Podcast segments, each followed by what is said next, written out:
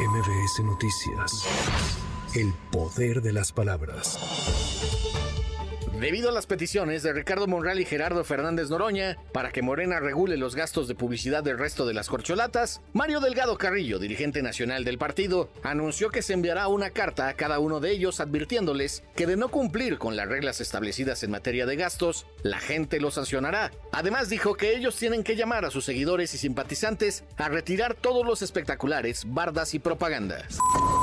La ex jefa de gobierno Claudia Sheinbaum llamó a los morenistas que la apoyan en distintas entidades del país a bajar los espectaculares que han contratado para promoverla. A su llegada a Campeche, la científica respaldó la petición que les hizo al respecto el presidente López Obrador a las corcholatas al tiempo que consideró que la mejor forma de promocionarse es con trabajo en territorio.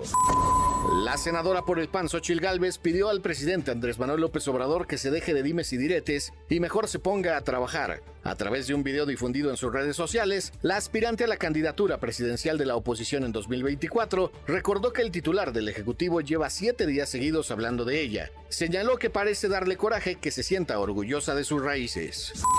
Para MBS Noticias, Javier Bravo. MBS Noticias.